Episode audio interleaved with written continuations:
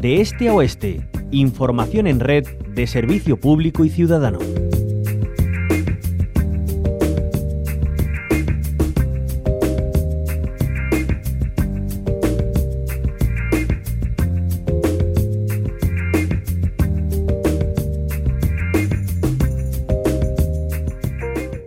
Nos adentramos en las políticas verdes que despliega el gobierno autonómico, al igual que en su peso en las cuentas públicas para el próximo ejercicio. También vamos a conocer a fondo los compromisos adquiridos por Andalucía en torno a la COP27 que se celebraba recientemente en Egipto. Son algunos asuntos que vamos a abordar hoy con Ramón Fernández Pacheco. Él es el consejero de Sostenibilidad, Medio Ambiente y Economía Azul, también portavoz del gobierno autonómico. Ramón Fernández Pacheco, bienvenido a la onda local de Andalucía. Hola, muy buenos días, muchísimas gracias. Gracias a usted por acompañarnos. Bueno, por actualidad rigurosa, muy buena noticia para Sevilla, para Andalucía en su totalidad, esa agencia espacial española. Eh, ¿Qué va a suponer a nivel económico y social para nuestra tierra? Bueno, nosotros esperamos poder sacarle el máximo partido a esa noticia que sin duda es magnífica no solo para Sevilla, sino para toda Andalucía. Nosotros desde el Gobierno andaluz siempre apostamos por que esa agencia viniera a nuestra tierra, viniera a nuestra comunidad autónoma y desde luego Sevilla ha presentado una candidatura muy solvente que, insisto, eh, creo que más que merecida y, ahora lo que toca es exprimir ese proyecto al máximo para que deje cuanto más beneficio para nuestra tierra, más empleo, más riqueza, más proyección muchísimo mejor. Es cierto que esta alegría está empañada por ese sabor agridulce que, nos deja la no elección de Granada como sede de la Agencia de Inteligencia Artificial. Eh, ya ha dicho su propio alcalde Francisco Cuenca que baraja impugnar la, decisión de ubicarla en A Coruña. Eh, ¿Qué sensación le queda al gobierno andaluz? Bueno, em, como bien dices, eh, la sensación del martes pasado fue una sensación bastante agridulce, ¿no? Nosotros estábamos convencidos de que la Agencia Espacial Española tenía que venir a Andalucía, em, pero absolutamente convencidos también de que la mejor ciudad para acoger la Agencia Española de Inteligencia Artificial era Granada. Y no porque le tengamos un especial celo a Granada, que evidentemente se lo tenemos, sino porque la candidatura reunía todas las necesidades que desde el gobierno se había establecido. ¿no? En Granada ya ha sido sede, por ejemplo, eh, elegida por el propio gobierno para presentar la Estrategia Nacional de Inteligencia Artificial. Tiene un ecosistema creado en torno a la universidad eh, muy, muy, muy potente. Eh, muchas empresas también que trabajan en este sector, especialistas, y el apoyo unánime de todas las administraciones. ¿no? Por eso entiendo la desazón que ahora mismo hay en la ciudad de Granada. Nosotros la compartimos y creo que el gobierno haría bien explicando cuáles han sido los motivos, ¿no? Eh, objetivamente para elegir a Coruña y, no Granada, ¿no? Siempre que no hay transparencia, pues hay lugar a la duda. Bueno, ya adentrándonos, eh, Ramón Fernández eh, Pacheco, en su departamento y al hilo de decisiones y movimientos del Gobierno central, eh, ¿cómo valora el plan que presentaba hace poco la ministra Teresa Rivera para la recuperación de Doñana, en un contexto en el que ya la última laguna permanente que quedaba, Santa Ola, ya está seca? Bueno, em, Doñana sin duda lo que necesita son soluciones, soluciones efectivas que vengan de parte de todas las administraciones que tienen competencia en el Parque Nacional. Por eso nosotros llevamos ya de mucho tiempo reclamándole al Gobierno un gran pacto por Doñana. Creo que hace falta que dejemos a un lado nuestras diferencias políticas, nos sentemos en una mesa y seamos capaces de alcanzar acuerdos que nos lleven a mejorar la situación de esa de ese gran tesoro medioambiental que tenemos en Andalucía, que tenemos en España y que tenemos en Europa, porque Doñana es referente absolutamente, ¿no? Eh, por eso, eh, no, a mí personalmente, pues me ha sentado regular que el gobierno, ante esa petición por escrito y formal que yo realicé al secretario de Estado, solicitando una reunión para hablar de Doñana, pues nos contestara invitándonos a un acto en un teatro, ¿no? A presentar un plan del que no sabía nada ni siquiera el director del Parque Nacional de Doñana, ¿no? Por no hablar del, del, Consejo de Participación en el que está representada toda la sociedad. Cuando se buscan buenos titulares en lugar de buenas soluciones, pues creo que le hacemos un flaco favor a Doñana. No obstante, nosotros estamos estudiando ese documento que presentó la ministra, vamos a intentar aportar en positivo. Creo que Doñana lo merece todo, ¿no? Incluso que seamos capaces, insisto, de dejar a un lado nuestras diferencias y, trabajemos juntos, que creo que es lo que el parque más nos va a agradecer. Eh, ¿Qué supondría ese gran pacto por Doñana que mm, usted se refería a él y que llevan tiempo reclamando? Bueno, pues ese gran pacto lo primero que tiene que determinar es en qué cosas estamos absolutamente de acuerdo. Y yo estoy seguro de que estamos de acuerdo en muchas más cosas de las que parece, ¿no? Si uno sigue la prensa y la actualidad de los últimos meses, pudiera parecer que es que eh, no estamos de acuerdo en absolutamente nada con Doñana, ¿no? Y no es así. Lo que pasa es que el diapasón está demasiado alto, ¿no? Y, la refriega política no deja paso a las soluciones técnicas, que es lo que de verdad hace falta. Por eso nosotros desde el Gobierno de la Junta de Andalucía en absoluto vamos a contribuir a seguir alimentando esa polémica eh, y vamos a trabajar en positivo. ¿no? El Gobierno, a través de Confederación Hidrográfica, sobre todo del Guadalquivir, tiene una serie de competencias. La Junta de Andalucía, que es quien dirige y gestiona Doñana, tiene otras, eh, igual que tienen los ayuntamientos. Por eso creo que lo importante es sentarnos, ver qué soluciones proponen ellas, cómo se pueden complementar, qué soluciones puede poner la Junta de Andalucía, en qué estamos de acuerdo, debatir serenamente aquello en lo que no estemos de acuerdo y pensar en el interés general, ¿no? que creo que es para lo que estamos los responsables públicos. Y ahora mismo, ¿qué soluciones eh, requiere Doñana? Bueno, Doñana lo primero que necesita es dejar de extraer agua de un acuífero que está objetivamente sobreexplotado. ¿no? Eh, al final esa, la laguna Santa Olaya, igual que el resto de, sistemas de lagunas que tiene el Parque Nacional, eh, se nutre del mismo acuífero del que, por ejemplo, se extrae agua para el núcleo de Matalascañas, que en verano soporta una gran presión eh, de, personas allí viviendo, o, los sectores de agricultura que hay en torno al Parque Nacional. ¿no? Por eso, ese, ese, por ejemplo, es un claro, un claro tema en el que estoy seguro que estamos todos de acuerdo, ¿no? Aunque no lo parezca, ¿no? Si, si uno sigue la, la, actualidad, ¿no? Por eso digo, estamos de acuerdo en que hay que dejar de sobreexplotar el acuífero, seguro que estamos todos de acuerdo. Estamos de acuerdo en que tenemos que ser capaces de dar solución, por ejemplo, al núcleo de Matalascañas, o vamos a cerrar Matalascañas. ¿A que no? bueno, pues, pues, trabajemos juntos para intentar dar una solución, ¿no? Eso es lo que nosotros venimos reclamando desde hace tiempo. Estamos hablando con Ramón Fernández eh, Pacheco, es el consejero de Sostenibilidad, de Medio Ambiente y Economía Azul de la Junta de Andalucía. Eh, como sabrá, somos una red de emisoras municipales y comunitarias, eh, vertebramos la comunicación de proximidad a través del centenar de, de radios asociadas a esta casa. la clave municipal está muy presente en nosotros y nosotras y, bueno, tomando sus propias palabras sobre la ley de economía circular, sobre que es una normativa municipalista. ¿Qué papel tendrán los ayuntamientos en ella? Bueno, eh, vosotros sois una red municipal y yo soy súper municipalista, no, hasta hace cuatro meses era alcalde. estoy, estoy, absolutamente convencido del papel fundamental que tienen que jugar los ayuntamientos en la vida pública en general y en este tema en concreto en particular. ¿no? los ayuntamientos, las ciudades son al final los grandes gestores de los residuos, ¿no? Cada vez que sacamos la bolsa de basura y la depositamos en un contenedor, es el ayuntamiento o, la asociación de ayuntamientos, en el caso de municipios más pequeños, a través de mancomunidades, quienes gestionan esos residuos. Y si queremos que en Andalucía se haga efectivo el cambio de modelo, eh, dejar atrás ese modelo que consistía en extraer materias primas, transformarlas, usarlas y tirarlas, convertirla en un residuo, para que ese residuo se convierta en un subproducto, podamos reintroducirlo en el ciclo económico y darle una vida, dos vidas, tres vidas, y de esa manera dejar de extraer materias primas de la naturaleza y por lo tanto cuidar el medio ambiente, tenemos que contar con los ayuntamientos, ¿no?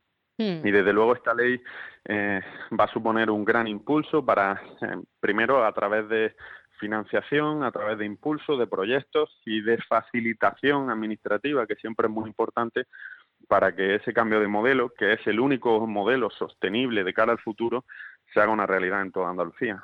Bueno, una ley que, está ahora mismo en trámite parlamentario en la comisión del ramo, en este caso de la sostenibilidad de medio ambiente y economía azul. Eh, Ramón Fernández eh, Pacheco, también nos vamos a remitir a, finales de noviembre, cuando el Consejo de, Gobierno eh, bueno, aprobaba el segundo programa del Plan Andaluz de Acción por el Clima. ¿En qué va a consistir? Bueno, el cambio climático es desgraciadamente una realidad con la que todos nos estamos acostumbrando a convivir. ¿no?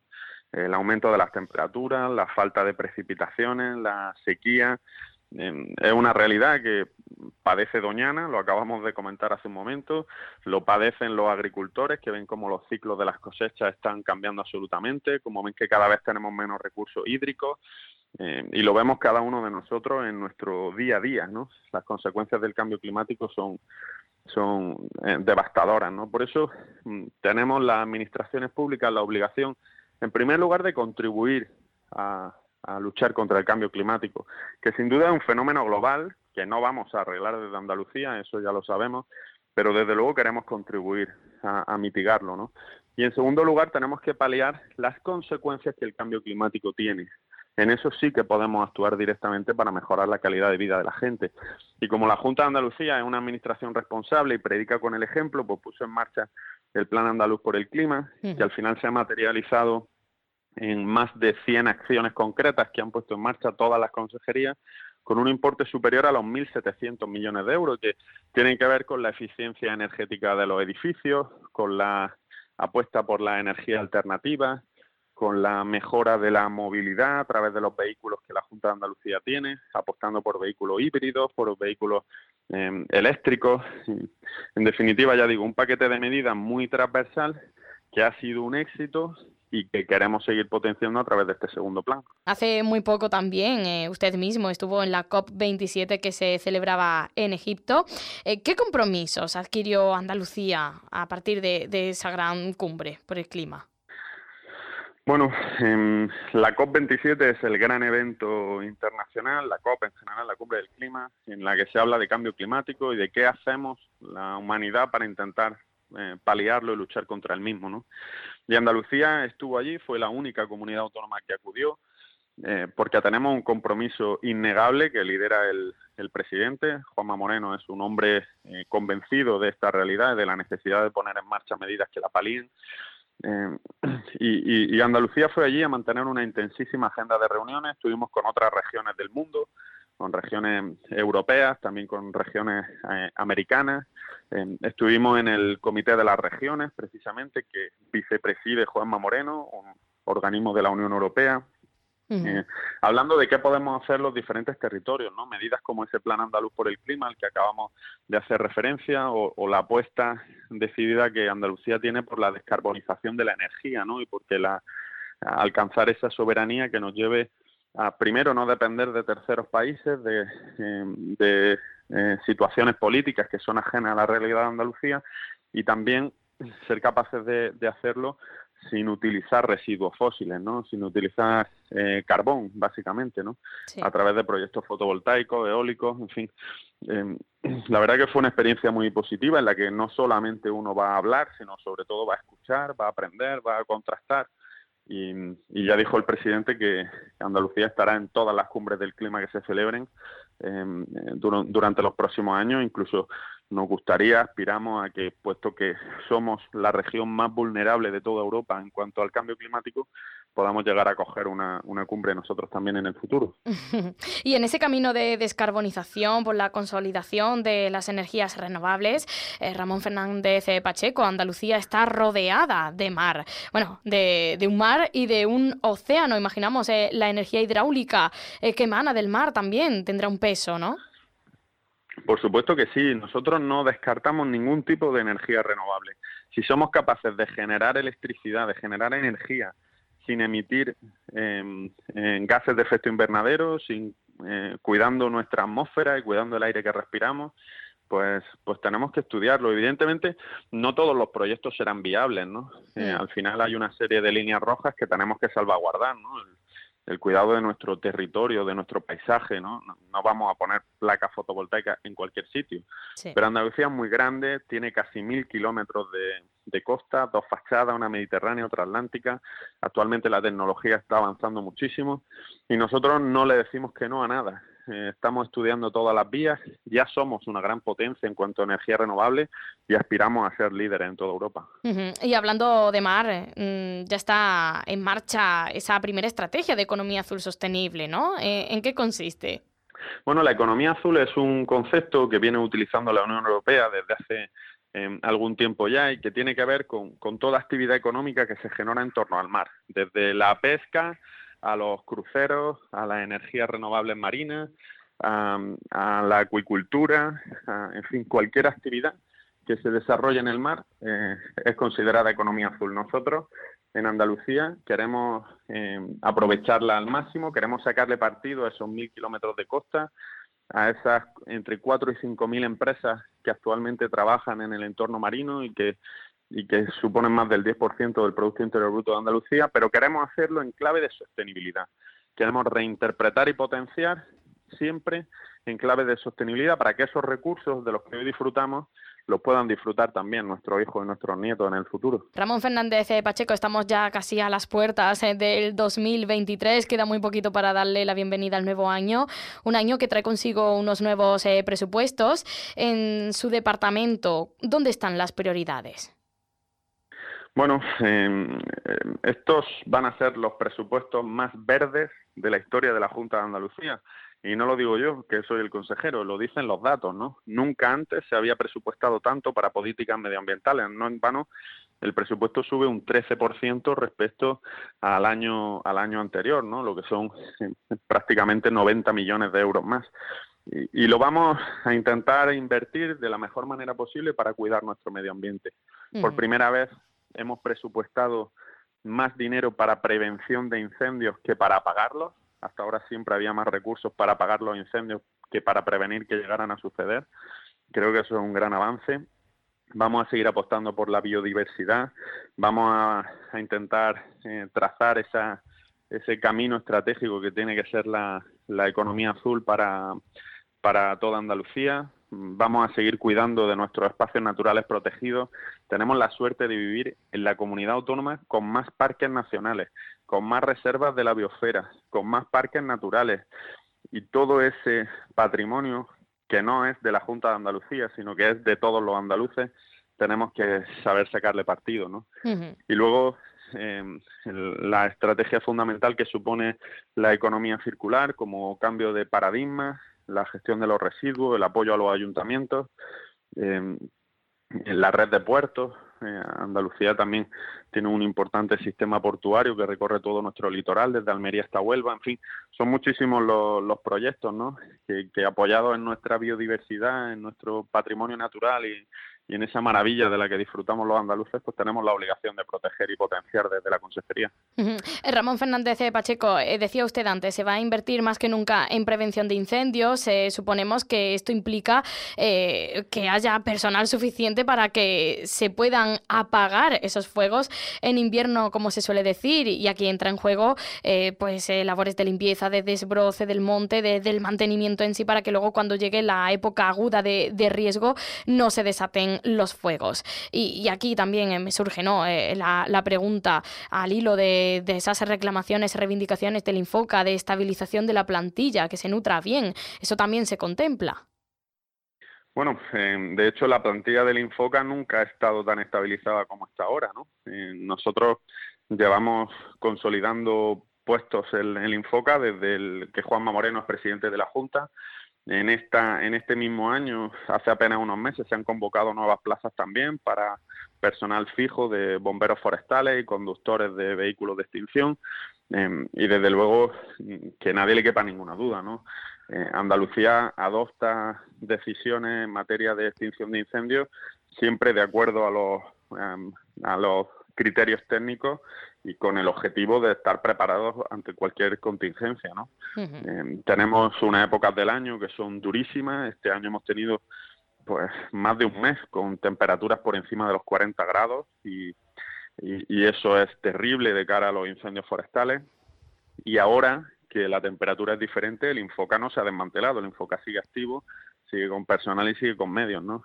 Para intentar que esas desgracias que al final suponen los incendios forestales, pues primero no se produzcan, ¿no? Y si se producen, pues se puedan atajar cuanto antes, claro. Sí, y bueno, ya también aprovechamos, hacemos un llamamiento a, la población, a la ciudadanía en general, por cuidar eh, nuestro entorno natural, esa prevención de incendios, eh, al final también es trabajo de, todos y todas, eh, cuidar nuestro entorno. pues Ramón Fernández Pacheco, consejero de Sostenibilidad, de Medio Ambiente y Economía Azul, también es el portavoz del Gobierno Autonómico. Muchísimas gracias por habernos dedicado su tiempo aquí en la local de Andalucía. Que tenga buen día. Ha sido un placer, muy buenos días y muchísimas gracias a todos.